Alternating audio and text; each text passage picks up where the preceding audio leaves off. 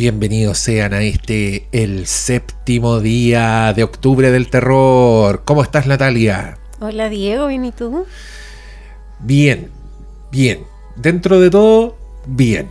Porque hoy día toca hablar de, mira, la sorpresa del año.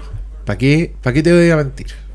Esto sí que no me lo esperaba. Pero hoy día vamos a hablar de You have some experience with possession. Yes, more than I'd like. El Exorcista, creyentes. Oigan, el asiento del cine donde la vimos todavía está calentito, creo yo. Todavía lo dejamos calentito porque terminó la película, nos vinimos para acá, sacamos las grabadoras porque tenemos que contarle al mundo sobre esta que para mí es la sorpresa del año. Y también una gran película que estábamos esperando.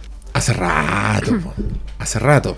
Señor Además, producción de Blumhouse. David Gordon Green, que ya hizo la trilogía nueva de Halloween, donde por fin volvimos a ver a Laurie y su historia, sus personajes.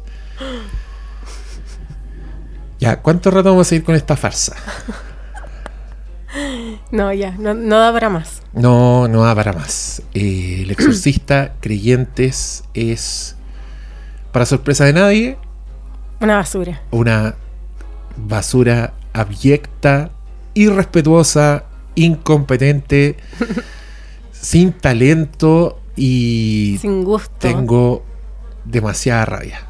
Yo había visto el trailer, yo sabía que no había por dónde, pero igual me sorprendió el nivel de, de incompetencia y falta de respeto. Mira, yo parto un poco de, de contexto, te voy a contar que este señor, este... No, no merece... Es un el- aparecido. el- es un... Es un conche su madre. Este conche su madre, de David Gordon Green, apareció, dijo, ah, yo voy a hacer Halloween 40 años después.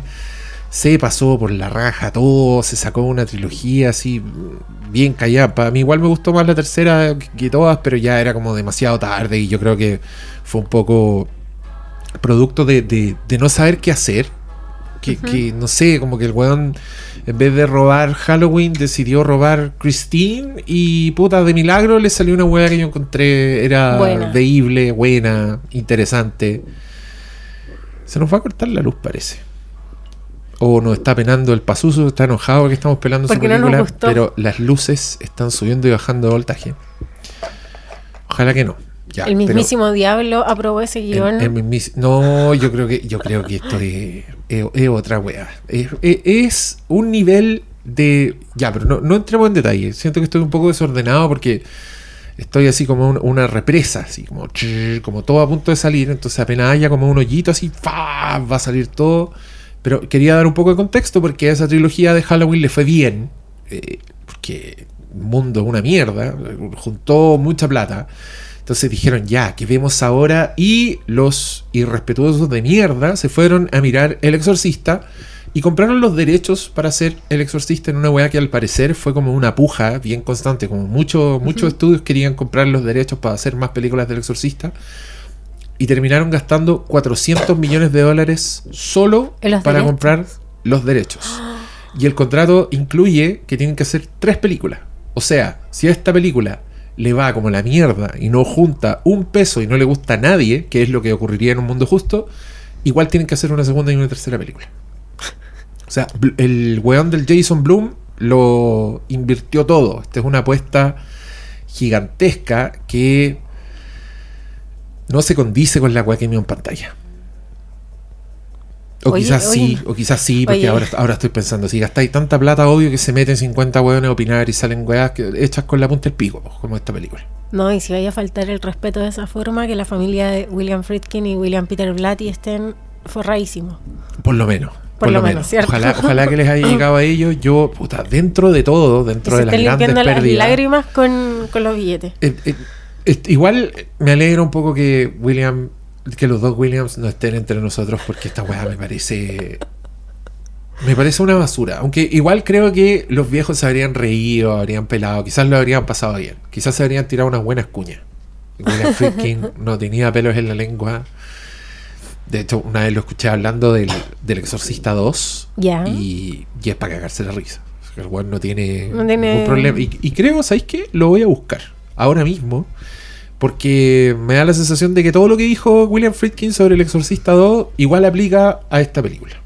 La opinión de William Friedkin. Sí. Ya, cuéntame, cuéntame tú por mientras, ¿qué te pasó? ¿Qué te pasó a ti? La- las emociones estaban, estaban fuertes hoy día, porque si bien ya habíamos visto el tráiler, sabíamos que, mm, que estaba demasiado difícil la tarea de que esta película funcionara. Ujú.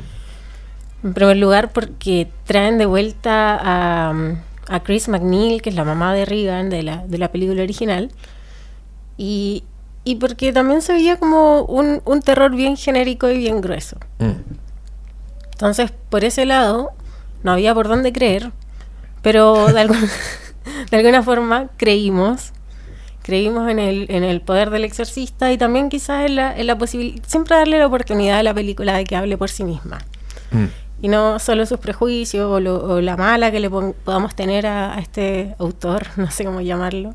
Este empresario en realidad. No, no No, sé yo, si- creo, yo creo que es autor, pero doloso del delito. no es autor artístico, Bueno, es autor de un crimen. Mira, escuchemos lo que dijo William Friedkin. dale. To me, it's an abomination.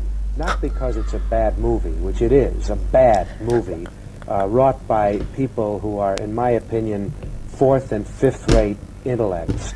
But what they attempted to do was to trash the original material. Rather than to take a story and try to do a story that utilized some of the same strengths of The Exorcist, Sí. all they did was take uh, the title and the logo type and some of the characters and trash them. To me, it, it, that film, if it can be called a film, it's an abomination, and I think this channel, you know, ought to be ashamed of itself for running it. Uh, but to me, Ese cine it que would be the equivalent of someone taking a novel by Tolstoy or Charles Dickens, taking the title and the characters, and coming up with a porno musical. Uh, I, mean, I mean, I've seen works of pornography that have more integrity than that picture. Muy bien, William Friedkin. Lo dijo todo, lo dijo todo sobre Exorcist Believer. Impresionante. Un adelantado a su época. Oye, pero qué lindo que honre tanto el trabajo de, de William Peter Blatty. Perdón. Lo igual al trabajo de Tolstoy. Es como si tomaras una novela O de sea, Tolstoy él y hicieras la versión porno. Igual él se iguala. Si está hablando de su película. está pero igual de- cuenta cómo basurea a los personajes. Sí, sí. Cómo se caga en, en- en lo- en la obra creada, ¿cachai? Sí, y es verdad, como toma también. por- por- porque eso toma del exorcista. Toma el logo, el- el- el- la tipografía de los créditos, que leer, weón, dirigido por David Gordon Green, con letras rojas, con la tipografía del exorcista sobre un fondo negro, mientras escuchábamos Tubular Bells. A mí me dieron ganas de tirarle una weá a la pantalla. Sí, un tomate, weón, algo. Me dieron ganas de dañar la propiedad privada. Solo No, por la que- existencia de, de esta falta de respeto. Es que o fue sea, mucho. sin ver la película. Fue, no, pues eso fue al final. Ah, fue eh, cuando vimos los, los créditos sí, vimos los créditos finales que es una wea. Ya, pero tratemos de explicar un poco por qué por qué es tan basura esta película. Mira, yo me di cuenta que era basura, y esto es algo que he dicho muchas veces en, en- en varios podcasts. Por lo general, cuando uno eh, ejerce como crítico de cine, llega un minuto en que tú te das cuenta al tiro si las películas son buenas o son malas. Que no, no, no, no tienen que pasar mucho rato como para que tú digas, "Oh, te podéis sorprender, se, se pu- puede, puede levantar más o menos, o puede empeorar. Pero en general como que te queda claro. Y, y en esta película a mí me quedó claro completamente por la falta de arte que había en la wea. Sí. Era impresionante. Era- Impresionantemente genérico. impresionantemente genérico, no había ni un cuidado en nada y era una historia que iba avanzando de manera súper torpe Sí. y, y con citas al exorcista que me parecían obscenas. Me parecía, es que encontré demasiado bueno lo que acaba de decir el William Friedkin, porque El Exorcista es una película tan pura, tan obra maestra de todos los tiempos, que ya, yo, yo sabía que no iba a haber una weá a esa altura. ¿Cachai? Yo, yo, yo sabía que ni por si acaso nos íbamos a acercar. No, no fui con esa, con esa expectativa. No fui diciendo. Ya, ya David Gordon Green reinventa el género del terror como lo hizo William Friedkin. Di la palabra definitiva. No, esa weá no iba a pasar. Pero no esperaba ver una, una weá tan. Que, que creo que en Netflix es ordinaria. Si la veis en Netflix, es ordinaria. Entonces yo pienso, una apuesta de 400 millones de dólares Por lo bajo. por, solo para empezar a hacer la película. Claro. O sea, lo que costó después la. ¿Cómo? ¿Cómo? ¿Qué, qué inversionista se convenció? ¿Qué weón aprobó el guion? El, el weón que puso esos 400 millones de dólares, el conglomerado, no estaba al tanto? ¿O es justamente porque estaban al tanto y todos querían meter mano y todo, nadie dejó que weón, alguien hiciera una weá coherente? También es posible. Y aquí igual se ve la mano del, del de marketing y relaciones públicas hablando de la inclusión, porque inclusión forzada aquí hay, pero en niveles que, que son muy molestos con la historia también. Mm. No solamente la dinámica de los personajes, que a veces es lo que, que se arruina un poco con esta, entre comillas, inclusión forzada, eh, también se arruina a nivel del exorcismo. ¿Cachai? Entonces, es tanto lo que se caga en la historia anterior por tratar de poner temas de ahora, que al final la weá es aún más irrespetuosa. Entonces, yo creo que igual tu teoría no es, no es tan errada. Mm. ¿Cachai? Mira, solo, solo para contarles de qué se trata. La, la primera imagen que aparece en esta, en esta profanación del séptimo arte son unos perros peleando. Como los perros peleando en el prólogo de Irak, que se encuentra el padre Lancaster Merrin, que es una de las señales de que viene el enfrentamiento definitivo con Pazuzu que terminará con su vida. Una weá muy significativa, donde este señor está recolectando señales del universo, donde el universo le está diciendo el mal está cerca, viene el mal. Acá son perros peleando nomás. Hay perros peleando, tú te acordáis de la imagen, y es un señor, un weón que le está sacando fotos a los perros, y anda sacando hartas fotos. Anda una mujer embarazada, estamos en Puerto Príncipe, en Haití, le hacen una, una brujería a la señora que le dan como una, una bendición de protección para su guagua porque está así muy, muy embarazada, muy pronta a, a dar a luz. Está de vacaciones con su marido. Hay todo esto sin ningún arte, con muchos cortes. No hay una sensación, no hay atmósfera, no hay promesa de nada. O sea, No, es y una hay unos cortes así como fotográficos. así, es que, es que ya, Algo ya- vamos a hablar de eso porque fueron demasiado indignantes esos cortes culiados. La edición, que es sin ninguna disciplina, sin ningún arte, intercala weá rápidas. Creo yo, replicando un poco lo brillante que era el montaje de William Friedkin y el diseño de sonido del exorcista, que alternaba mucho entre ruidos fuertes y silencio. O para los cambios de escena también. Claro, claro. Sí. Pero eso te daba un flujo narrativo, te daba una atmósfera, te daba. Te da el jumpscare sin ser un jumpscare, porque te tiene así, te tiene alerta, eh, Claro. ruidos muy fuertes, pero que tienen que ver con una fluidez de la narración. O sea, el ruido fuerte es porque venía el metro, venía el tren, la weá se escuchaba muy fuerte y la luz del metro que estaba entrando al túnel ah, generaba como un efecto estroboscópico en el rostro del vagabundo que está en el metro cuando el padre Carras lo ve. Y esa weá te empieza a afectar, te empieza a poner nervioso, te empieza a poner tenso.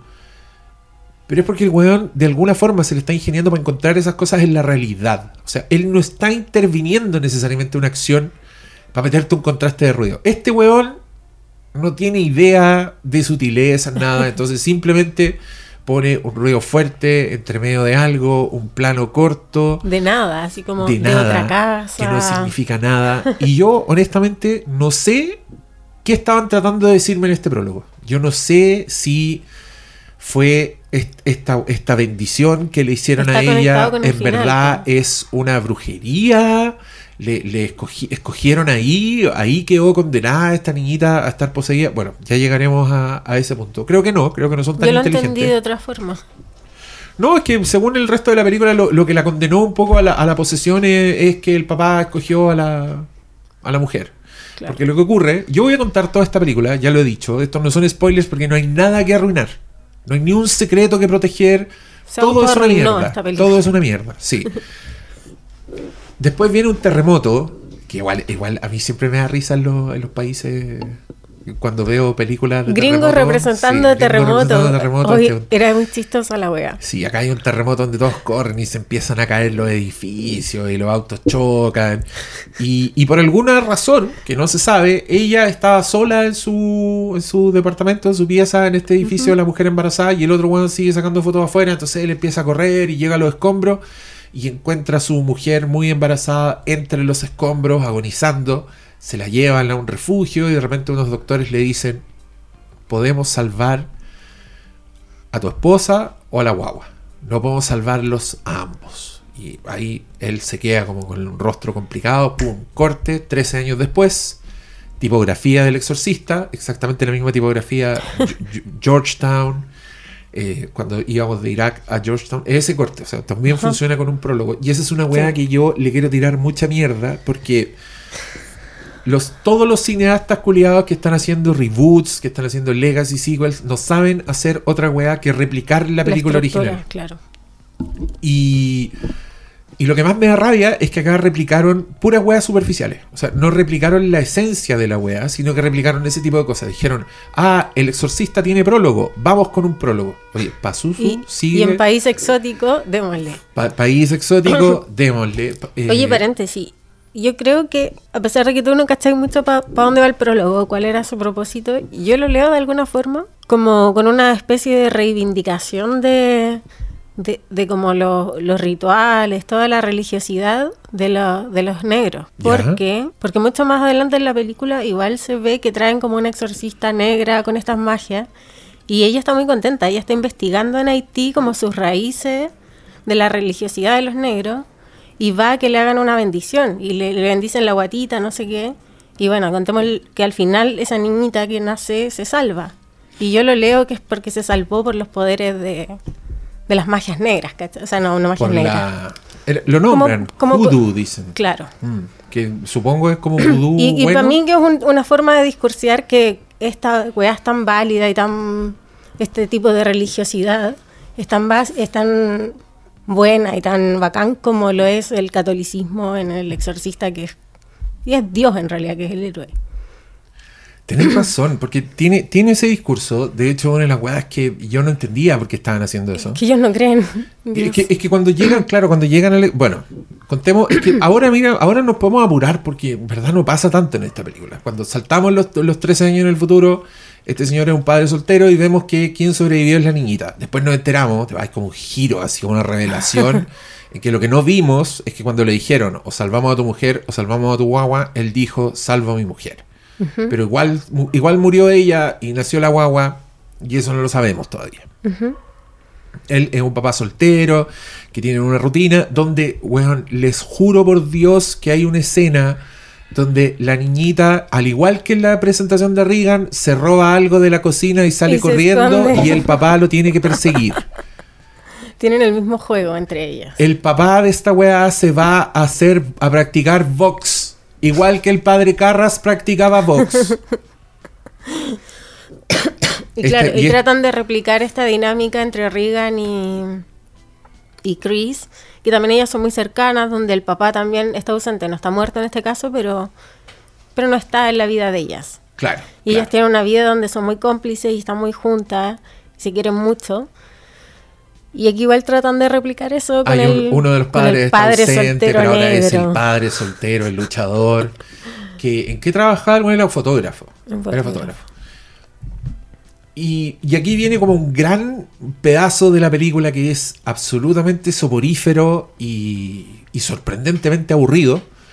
Que yo no sé qué están tratando de hacer. Yo no sé si están tratando de replicar, como ponte tú, la calma del exorcista, pero que no era tal, porque el exorcista igual se las ingenia para tener unas presencias Todo el tiempo. bien terribles y bien progresivas, pero acá la manera de hacer eso era con cortes raros, con planos subliminales. Hay una parte que encontré súper vergonzosa que te muestran que el papá está como trabajando, él está así sacándole fotos a una familia.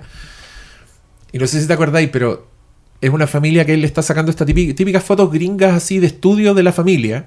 Y el niño, el cabro chico, se está portando mal. Está está haciendo como pataleta.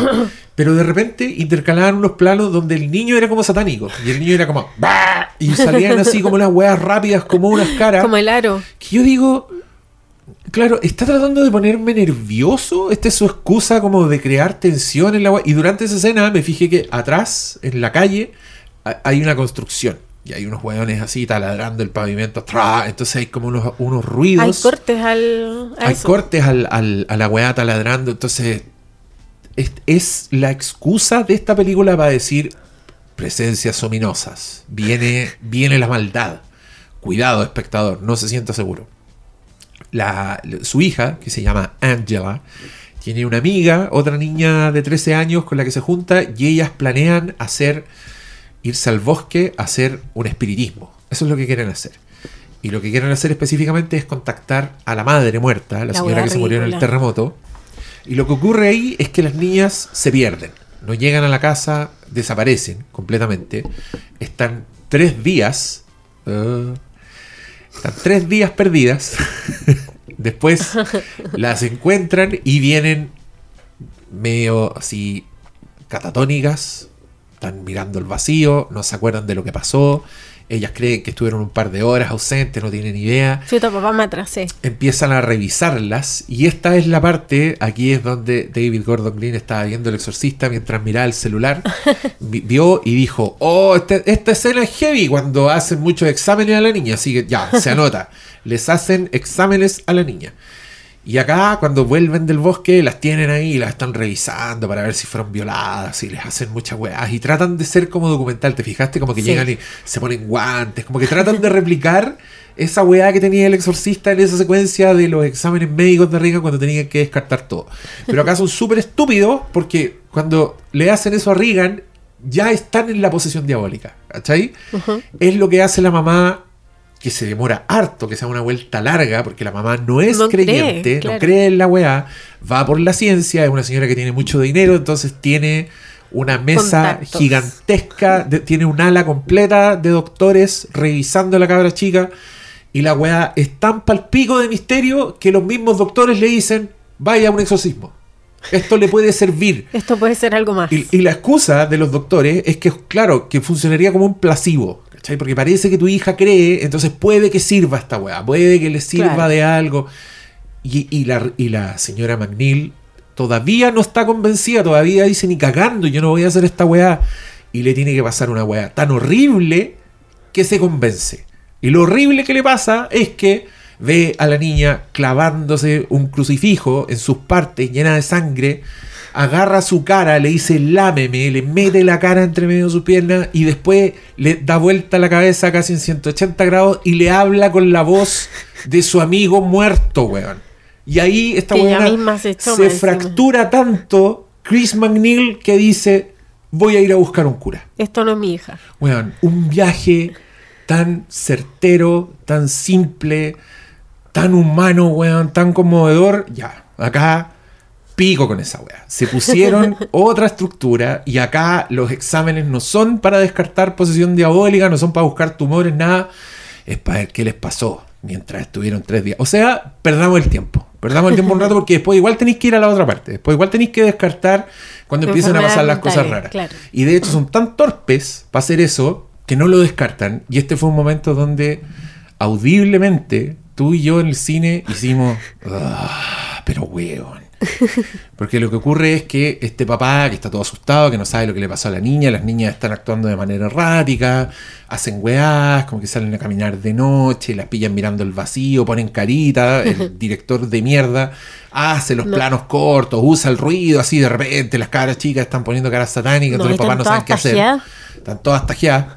Y los papás así como, sigamos nuestra vida. Y llega la escena en que eh, esto- esto- los papás de la otra niñita, que son los blancos cristianos, los católicos, eh, están conversando y dicen, la posesión diabólica es así. Ok, ellos al tiro saltaron a eso. La mamá, la mamá al tiro. Y, y- y cuando el, la pendeja. y cuando el negro quiere saber qué pasa, de qué están hablando, ellos dicen, no, no le digas porque él no, no tiene nuestra fe. Y ahora que lo dices, estoy pens- y claramente ese es el mensaje de la película. Sí. El mensaje es que. Porque. oh, ya, pero hay. ¿Por qué el Salvador blanco con el catolicismo Claro, va a claro. arreglar esta situación? Claro, vamos, No, a, hacer, pues vamos a hacer una historia santería. de exorcismo, pero no seamos excluyentes. Tenemos que ser inclusivos. Tal cual. Y hay exorcismo en todas las culturas, obvio. Entonces, Y hacen demasiado énfasis en eso, qué horror. entonces todo esto va a un exorcismo donde sientan las dos niñitas en una silla y hay cinco No, personajes. espérate, te saltaste una cosa. No, no, no, no me la salté, la estoy guardando. El, el exorcismo climático de esta película son dos sillas donde están las dos cabras chicas, una de espalda a la otra, y hay cinco personas y cada uno tiene una fe distinta. Cada uno hace weas distintas. Entonces, esto del ritual romano, de seguir estrictamente una wea que existe, que tiene milenios de tradición y que está a cargo de un experto que es el exorcista, acá No, vale, soberano pico. Porque una weona que es una enfermera agarra la Biblia y le va a, decir weá, y va otro señor que es como un, ministro, así que uno de los que de esos que gritan así al cielo y él está haciendo su weá, y también está la señora haitiana que está haciendo otra weá, mientras las cabras chicas gritan insultos y ponen caritas, y no puedo Y el creer. no creyente está ahí como. Y el no "Ah". creyente está diciendo, oh, tengo que creer, tengo El que algo, creer. el algo. Y ponen un falso dilema de mierda donde el demonio les dice tienen que escoger a una de las niñas porque la otra va a morir. Y este también es un demonio que es capaz de matar así libremente a un, a un cura, que también esa weá yo no entiendo por qué mierda hicieron eso. Porque cuando van a un cura en esta película, no es un personaje. No es alguien No. que tú hayas seguido, no es alguien importante, es un cura de la iglesia. un el de la parroquia, que le van a preguntar. es un weón que tiene pinta de ser un extra de la película. Que ni siquiera tiene. Y, y no es como un actor, no es como un weón que le da peso a la weá. No, es un weón un X random. que aparece en esta iglesia y le dice: No, oiga, tiene que hacer un exorcismo. Él va a hablar como con el obispo, así con las autoridades para que lo autoricen a hacer el exorcismo. Wea que no te muestra. Weá que no te muestra. Y la escena siguiente es él diciéndole a la enfermera: No, yo no me puedo quedar. No, No me autorizaron. autorizaron. Tome, ahí tiene el libro, hágalo usted. Y después, durante el exorcismo, uno, un personaje sale para afuera y ve que el cura está en el auto, como que está rezando, está cagado de miedo, como que no fue capaz de irse, no fue capaz de dejar esto. Y el otro le dice: La pelea está dentro, vaya a hacer usted el exorcismo. Y el cura entra y es como un momento heroico, como es que como todos se dan vuelta. así cuando todos se juntan Sí, para hacer algo. Y, todo- cuando el weón entra al exorcismo y todos lo miran así como, oh, llegó a salvar el día, los demonios lo simplemente le quiebran el cuello. Así como con, con un efecto especial, como se le sale un hueso por el cuello y el weón muere. Y ahí yo recuerdo que justo vi un extracto de Mark Kermode, que es el amigo de toda la vida de William Friedkin, ese crítico inglés que es fanático del exorcista, él que hizo el documental de por los 25 Ah, años. ya, ya, ya. Él en una en su podcast él estaba diciendo que esto era una película de gente que había visto el exorcista pero que no la había entendido. Y aquí yo le encuentro razón con esto que pasa con ese cura. Porque el, el objetivo de la posesión es atacar a la gente que está alrededor de Regan. Eso es lo que explica Lancaster Merrin, el especialista, el hueón que se ha enfrentado al demonio, el que sabe cuál es el objetivo del demonio, que Busca es gente con poder. corromper a la gente alrededor de la niña, hacer que la gente pierda la fe, hacer que el cura dude y deje su fe. Eso es lo que quiere el diablo. El diablo es como un provocador. Y el weón no tiene ese tipo de poderes, ¿cachai? Cuando el weón mata a Merrin, lo mata por la condición cardíaca de Merrin. Lo mata porque el weón no aguantó el estrés, el, el tiempo, ¿cachai? Que más encima en la novela el exorcismo dura semanas. Es muy largo el exorcismo. Entonces el, el- el cura cae muerto porque no aguantó esta última pelea con el viejo, ¿cachai? Y lo que ocurre es que Carras ya pierde el control y empieza a pegarle al- al- a la niña. Y cuando descubre que está poseído y sus manos se crispan, porque como que va a ir a estrangular a Regan, el weón con su última voluntad se tira por la ventana para salvarle la vida a la niña, porque sabe que si él sigue poseído, la va a matar Claro. que es una weá terrible y que es climática y que to- toda la weá se soluciona en ese momento. Ya, en esta película no hay nada, pero es que- ni que se acerque a ese tipo de construcción. En el, en el exorcismo no está pasando nada, no sabéis nada de los personajes. Te dan como un detalle ínfimo para que el diablo le pueda sacar en cara a la enfermera, como, oh, tú te hiciste un aborto, le dice alguna vez. monja. Y ella está toda culposa, como no, no, puede soportar haberse hecho un aborto hace 50 años atrás. El peor ataque que le puede hacer el diablo. ¿Y qué es lo que usan de prueba para decir que ella está poseída y que no es algo mental? Eso es lo que la convence, claro. ¿De dónde sacó esta dice, información? Oye, tú, que mataste a una guagua, y ahí dice, oh, conchito. ¿Cómo se enteró si yo nunca le contesté Oye, a nadie? yo creo que esa guagua por pura estadística puede que la chunte. Sí, pues ¿cuánta gente se ha hecho un aborto? Obvio, puede decir a cualquiera. Eh, Tiene un cuánto, 50 y 50 posibilidades de achuntarle. No, pero le dice como el nombre de. De la- le dice de- su nombre de monja. de monja, porque sí. ella quiso ser monja, pero no fue. Y ella tenía un nombre escogido, no se lo contó a nadie. Y la niña endemoniada le dijo, "Oh, hermana María. Joaquina. Y la otra dijo, ¡ah, conchetumare, el demonio! ya, vamos ahora al- a la falta de respeto máxima. Lo que dejé fuera de esta conversación. Eso no es todo. Yo todavía no, no termino de tirar caca, esta wea.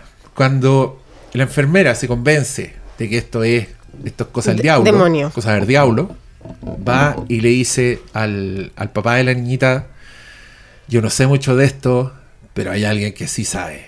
Y le pasa un libro escrito por Chris McNeil sobre posesión diabólica. Y van a huellar a esta hijita. Que apenas como puede 90 caminar. años, weón. La sacaron de su casa para desecrar completamente ese personaje. Esa mujer luchadora, escéptica, que lo da todo por su hija y que al final de la película está muy contenta porque su hija no se acuerda de nada Sí. y por fin puede seguir con su vida. Hicieron la gran Lori, los culiados.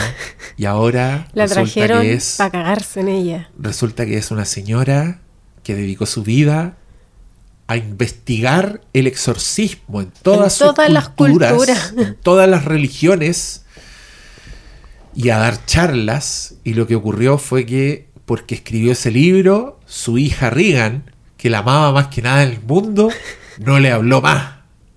Y, se le, fue. Y le hizo la cruz para siempre. Le hizo ghosting. Le hizo, weón dejó a la mamá botada porque ¿cómo es posible Que haga un libro con que esta haga wea. un libro con esta tragedia que marcó nuestras vidas para siempre, pero que logró salvarme de las garras del demonio. No, la pendeja culia se enojó y se fue. Pero weón, ¿cómo hacen esa weá? Y, sin más explicación. Y tienen, y tienen a la señora, así, se comporta como un como Van Helsing, es como la, experta. Se, comporta como la vieja del conjuro. Claro, es como, como un especialista, la transformaron en eso. A mí me da risa porque estoy seguro que si, si el exorcista, si Lancaster Merrin no hubiera muerto en esa película y no hubiera tenido 80 años, van a buscar a ese personaje. Ah, ¿Cachai? Pero no podía. No podía. Claro, y ahora el weón es así, tiene un. Tiene un prostíbulo el weón. Porque no les importa nada a estos personajes. Solo que, a ver, ¿qué podrían estar haciendo? ¿Qué, qué sirve? ¿Cómo la traemos de vuelta? Ahora el cura de la tele, el que habla de los exorcismos. Y hay un montón de escenas donde nada se condice con nada. Yo encontraba francamente que todo esto era. Porque los güeyes habían leído un resumen de la película El Exorcista y se habían ido a escribir esto. Porque no hay por dónde. Que la vieja sea una experta, ya puta, mira, si, si, si, si soy generoso, yo podría pensar, ya puede que haya investigado, puede que después de esto haya quedado interesada y haya, y haya buscado más información sobre los exorcismos en las distintas culturas, porque, porque es una experiencia que te cambia. Pero transformarte como en la voz, en la autoridad de los exorcismos, a mí ya me empieza a, a sonar a patrañas. Esto Y además que es dice, patrañas. para ayudar a las familias que, que están pasando lo mismo que nosotros. Y en el exorcista son muy cuidadosos en, en muchas cosas. Primero, en, en- en hablar de que esto no es algo que pasa todo el tiempo. Mm. No es como, ay, va a salir un, un poseso en Boston y vamos a ir a ayudarlo. No. De hecho, está como perdido el arte del exorcismo por la poca frecuencia de lo, de lo que pasa. Y, y también lo tratan como algo que, que se determina en base a un montón de, de criterios, ¿cachai? No es como algo rápido que, hago, que haga cualquier persona y recalcan mucho que es, que es porque es muy peligroso. Claro. Entonces aquí la weá es una chacra porque ella es la experta y sabiendo que es muy peligroso y todo lo que le dijo el padre Carras, todo lo que vio, ¿cómo tiene esa, esa desfachatez de ir a apropiarse de una weá que, que es muy sagrada en la iglesia? Y cuando. cuando. Deja Barça. Ah, es que est- está mal desde tantos Puntos de aspectos, desde tantos puntos de vista, pero creo que el, el peor de todos es este no haber visto la primera película o haberla visto y haberla entendido tan mal que así esta extensión de este personaje, que después además tiene un montón de detalles, por ejemplo, ella escribe en su libro que Regan aparecía escrito en su piel, help me, ayúdame. Cuando la película, que todos vimos, menos el- los buenos que le hicieron, dice claramente que el asistente ve esta weá y llama al padre Carras. Y cuando el weón llega a ver lo que está pasando, ella le dice, no quiero que Chris vea esto. Entonces, ya, uno también puede decir, puta, ya, quizás después le contó. Después cuando pasó todo le dijo, oye, yo lo fui a buscar porque decía help me en la guata. Oh, qué terrible. Pero como está escrito, así como la experta, como yo estuve ahí, y la otra weá que Y le tiene- pasa exactamente lo mismo en la otra pendeja. Sí. También tiene escrito Help También Me, pero con unos tajos. y no es- está desde adentro como y- el otro. Y ni, ni está con letra infantil, que era Claro. la gracia. La Claro. gracia es que la, la weá escrita en la piel Es era la la, letra de Regan. Claro. Puta, los weones tontos, weón. Acá lo ponen con unas letras como metaleras. Acá es como que Freddy Krueger le escribió la weá así, chan chan, porque terror. Qué mal gusto, qué poco talento. Ni una, weón, no hay ni una imagen buena.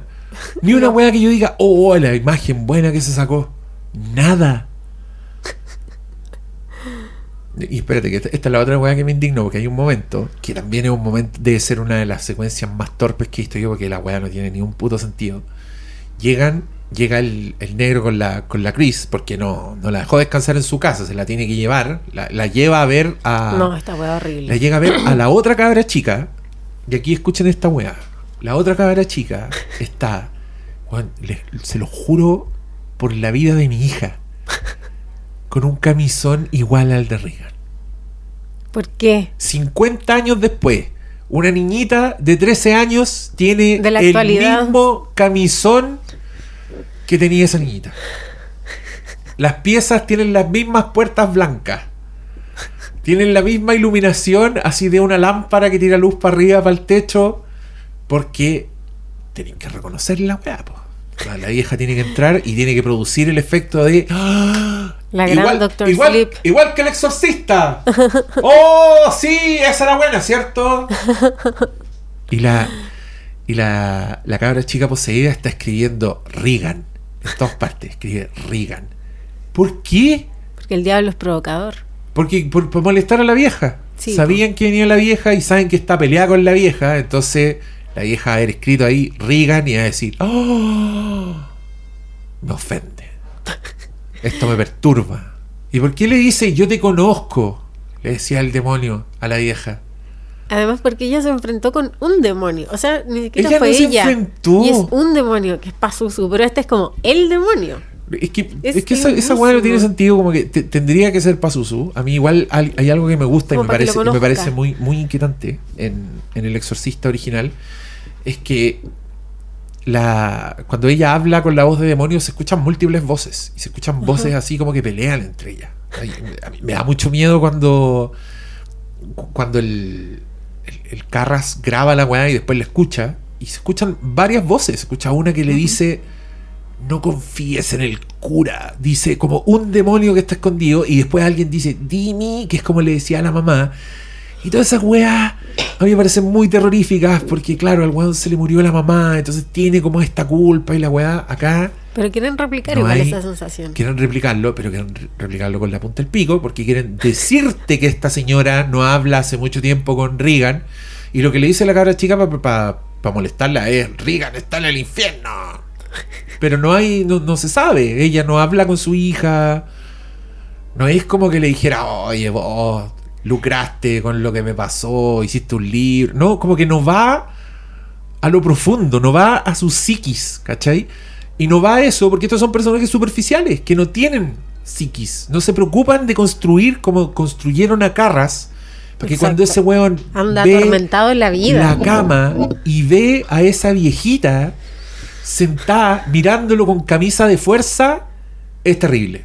Ya, esa es otra escena que también copiaron en un contexto que no tiene ni un puto sentido. Out of context. Que es cuando el weón está considerando la posibilidad de internar a su hija en un psiquiátrico y va al psiquiátrico y hay como ese mismo plano, ese, mismo recorrido por los Donde pacientes se ven los locos, claro. que es cuando Carras va a ver a, A su, su mamá que cayó en un psiquiátrico público porque el weón no tiene plata, aportándole otro ladrillo a su tonelada de culpa que tiene en su espalda, una escena que importa, que en su ejecución es completamente inquietante, tristísima, muy, muy patética en, en su, en, en su miseria.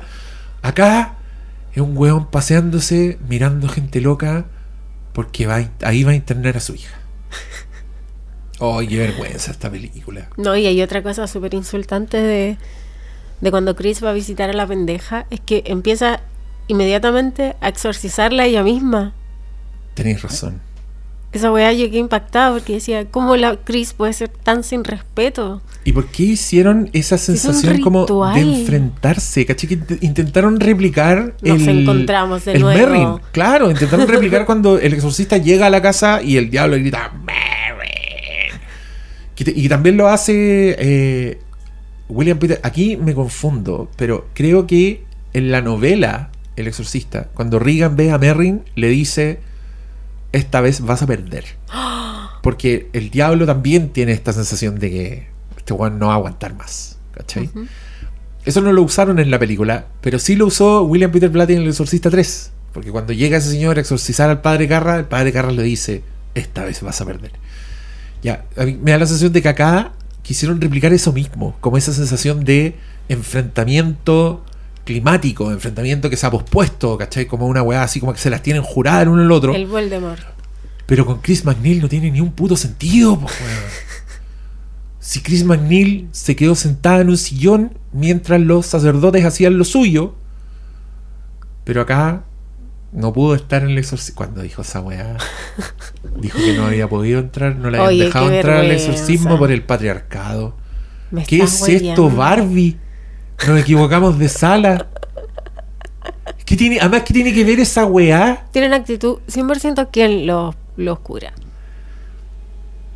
Me dio risa porque eso como que se viralizó. Alguien sacó ese momento y lo puso en un tweet y había mucha gente indignada, yo entre ellos. Yo pensé que era mentira. Pero alguien puso en los replies que, que era el equivalente a enojarse porque no te dejaban entrar a una cirugía a corazón abierto que están haciendo los doctores. Obvio.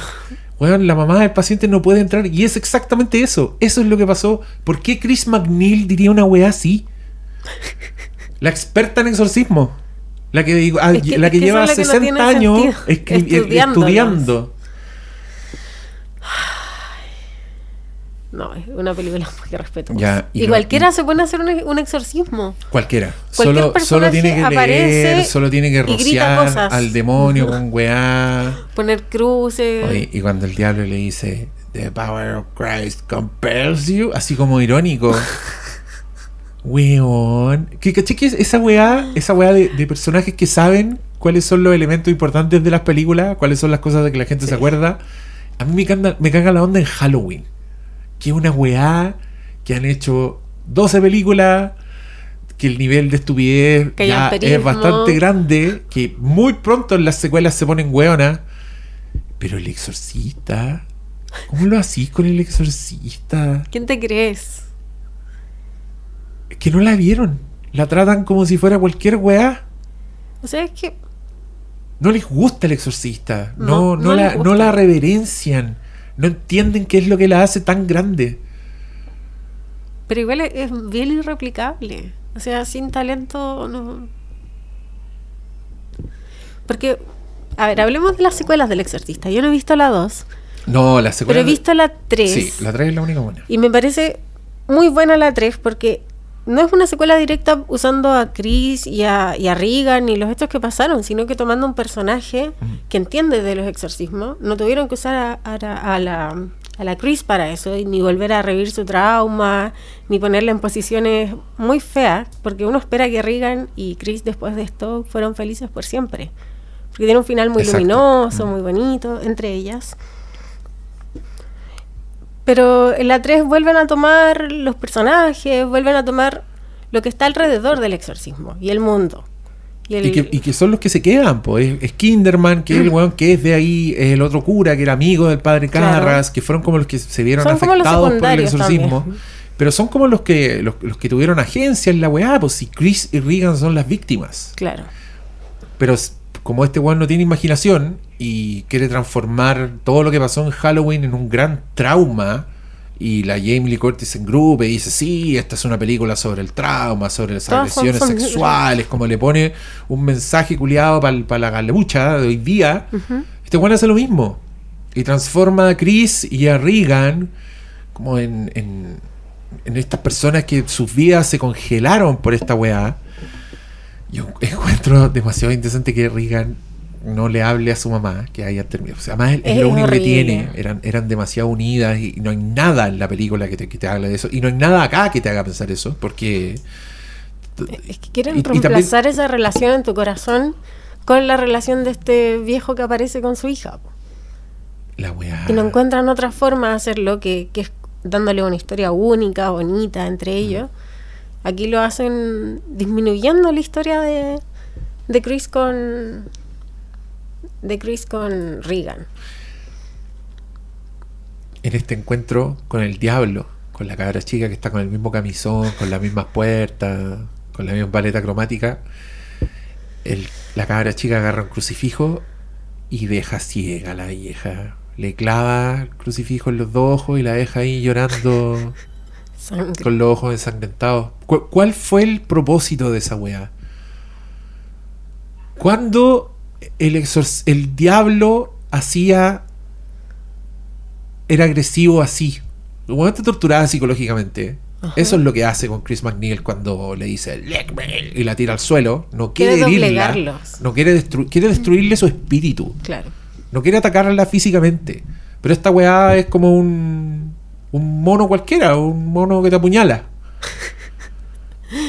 Sí, es verdad. Qué indecencia. Y, de- y después de eso, el final, que yo te reconozco, creo que lo dije, no sé si lo dije en un podcast o lo dije conversando. Ya cuando grabamos tanto podcast en octubre, se me olvida.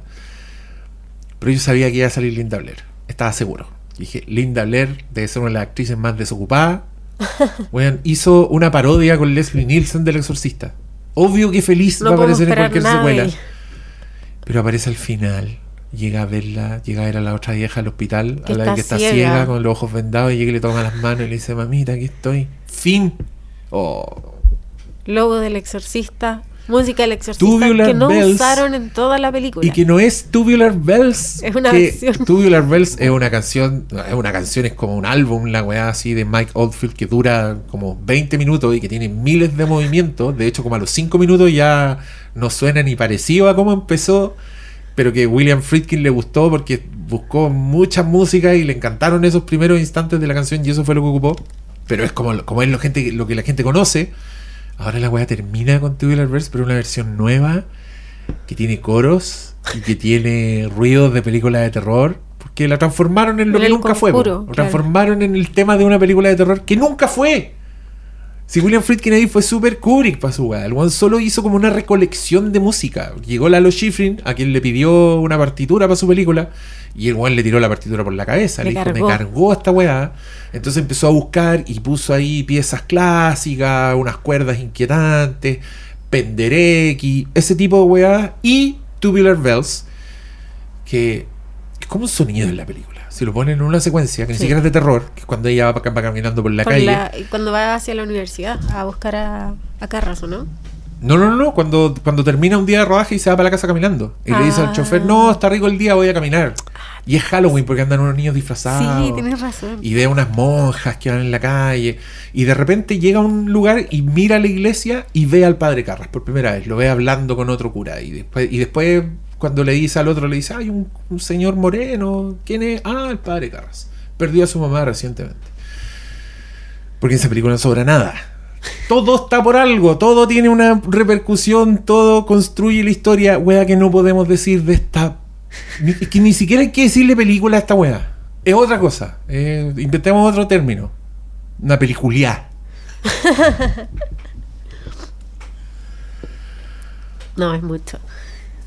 Y, y me gusta, o sea, no me gusta, me da risa ese momento en el, en el exorcismo, cuando le toca el momento de hacer el exorcismo a la, a la haitiana ¿Mm? y, y tira como un humo. El Oh. humo se pone a pelear con un humo que va saliendo del cuerpo de las niñas. A las niñas les sale un humo. ¿Por qué? Como, ay, explican que es un vapor del interior. Como que están tan calientes por dentro que se están evaporando.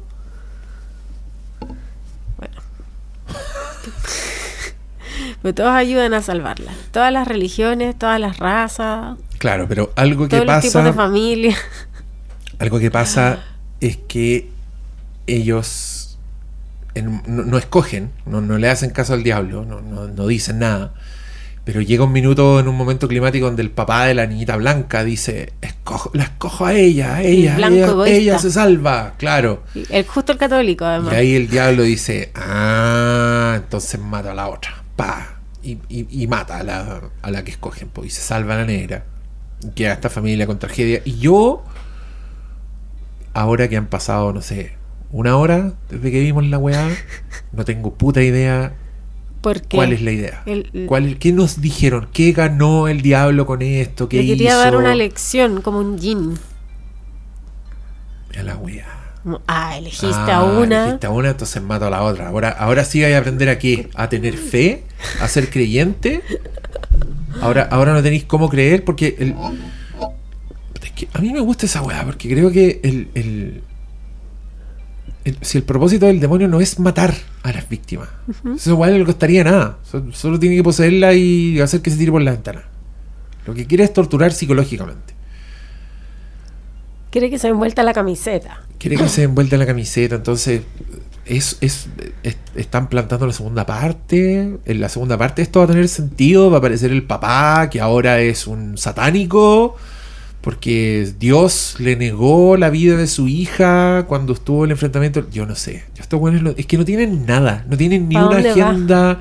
No tienen ni un tema, le tuvieron miedo a, a esta al- al- a la simpleza de la lucha de fe, específicamente de jesuitas versus demonios, que uno hoy día, hoy día no, pero en su momento tenía la capacidad de abstraerse. Yo, a mí esa película me encanta, me llega hasta la médula, me, me conmueve profundamente la fe de esos personajes, y yo no creo ni una de esas weás.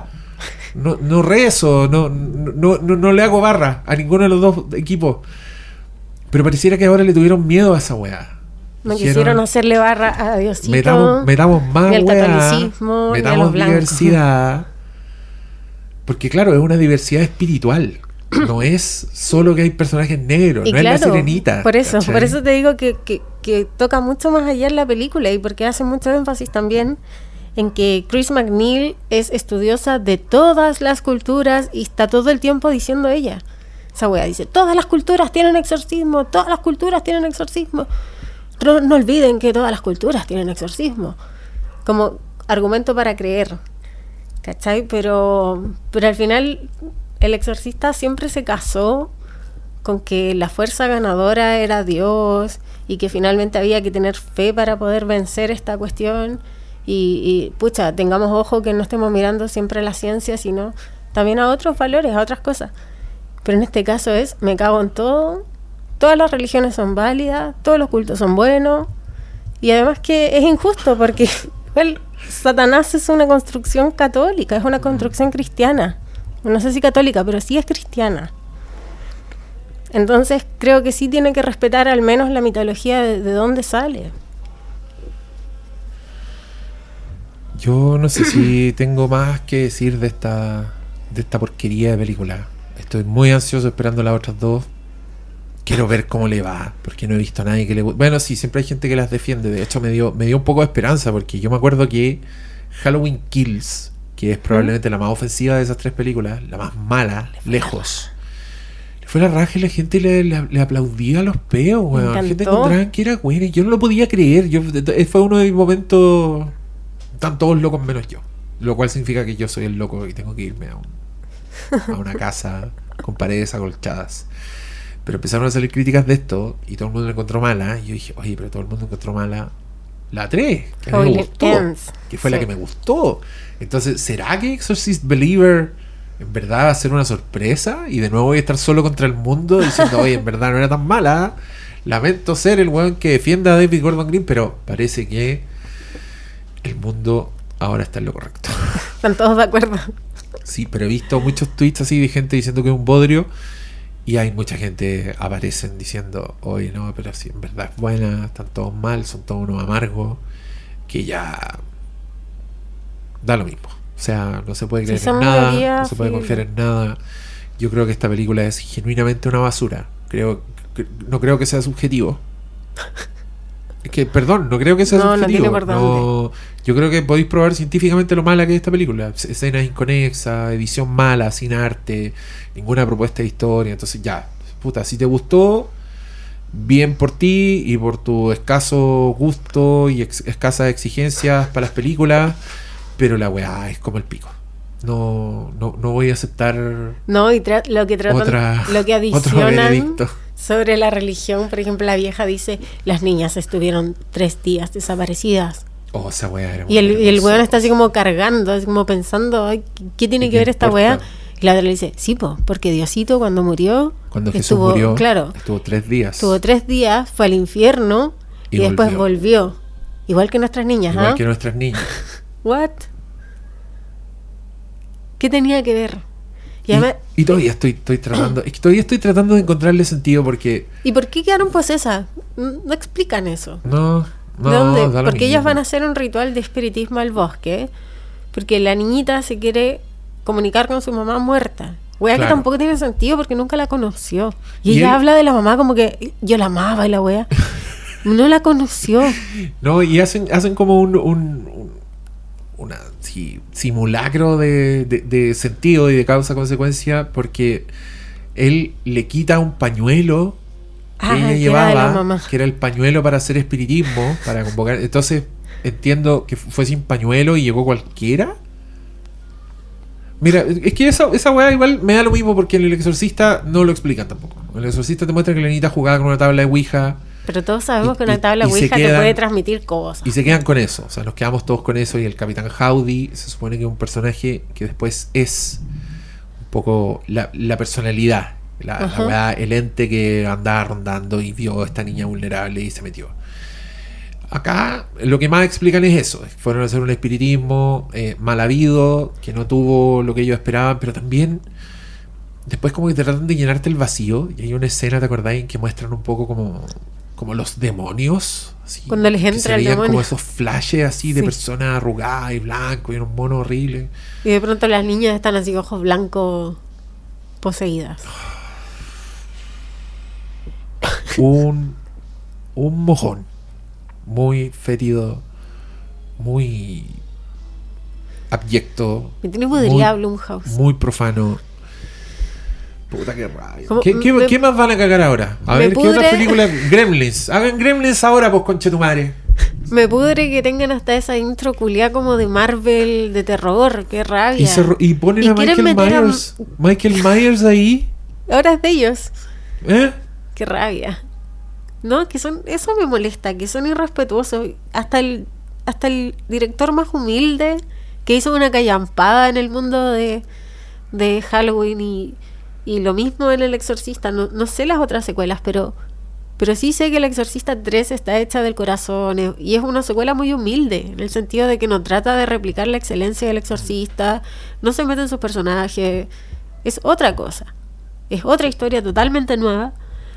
Y, y aquí, este, este, este weón, o este, este estudio, no sé, no me, no me acuerdo qué más es de ellos, pero, pero recuerdo siempre salir con una mala sensación cada vez que aparece ese logo al principio. Ah, qué, qué ¿En mierda. qué wea que me gusta se van a cagar?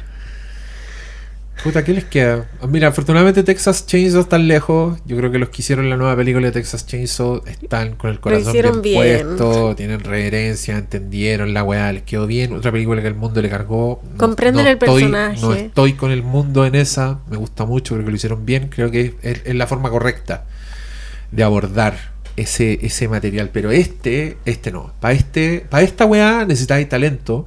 Que también el mundo, la historia de las películas han demostrado que la posesión no es tan fructífera cinematográficamente hablando. Como que no podía hacer tantas historias de posesión. Se me ocurren dos weas que creo que aportaron algo, hicieron algo distinto. Eh, estoy hablando del el- el exorcismo de Emily Rose, que, le que le puso eh, un drama como de, de un De juicio, juicio. Como que tenía una reconstrucción, tenía algo. Voy a incluir Rec 2 también, porque incluye la, la- la el exorcismo y la posesión, así como que lo llevan a una película de acción. Está súper bien. Pero todos los demás es la misma estructura, la misma weá. Hay películas que son así, siguen el plano del exorcista, pero de forma vergonzosa. El rito con Anthony Hopkins, que es como el exorcista con distintos actores nomás y sin ningún talento. El exorcista del Papa, que la weá es como un chiste también. Ay, había nos, nos cagamos de la risa con esa película. ¿Qué más? No se puede hacer más. Entonces, para hacer esto, tenéis que ir con el espíritu de William Peter Blatty y decir, vamos a hacer Legión, que se trata de otra weá. Un weón investigando unos asesinatos. Que desemboca en esto, está en el mismo universo y la weá funciona y es increíble. Eso teníais que hacer. Teníais que ir por un gran drama, teníais que olvidarte de Chris McNeil, weón, pero no podís, po, porque si metís los 400 millones de dólares, necesitáis tener una weá para que la gente compre, para que la gente diga, ah, está el mismo personaje, voy a ir, que es la misma weá que hicieron con Star Wars. Y además siendo una película de su todo, época. Porque igual está bueno hacer una película de su época Mm. con un material anterior. Está saliendo en el mismo tiempo que está saliendo El silencio de los inocentes, Seven. En esos años donde está prosperando este género, él aporta el género y le pone al terror y usa estos personajes de forma buenísima. Qué horror. Ya, yo... No es que me, acuer- me acordé que yo había visto, ayer te estaba leyendo los títulos ¿Ya? de las reviews Ah, de esta película. Y había, había uno que me dio mucha risa que decía, esta película hace que el exorcista del Papa se parezca más al exorcista.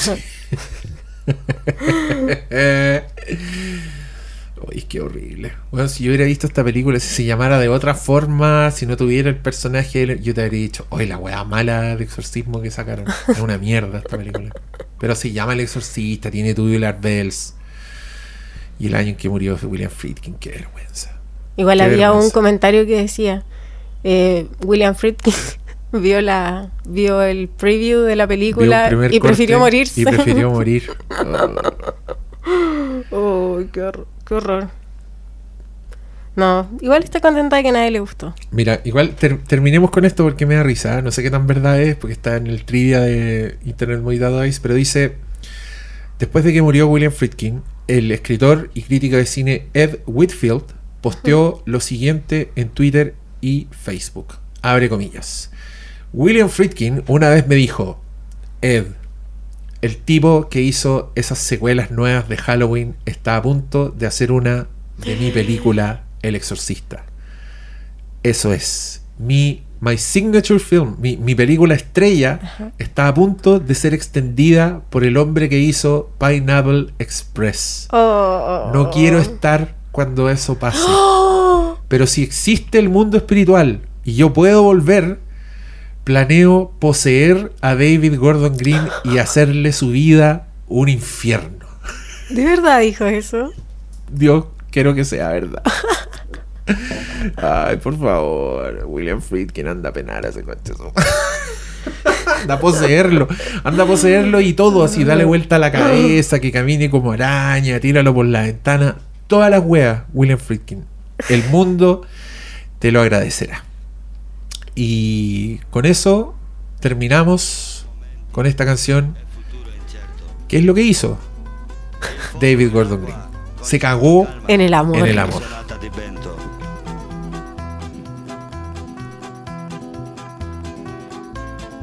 È nostra piccola vita, è il nostro grande cuore.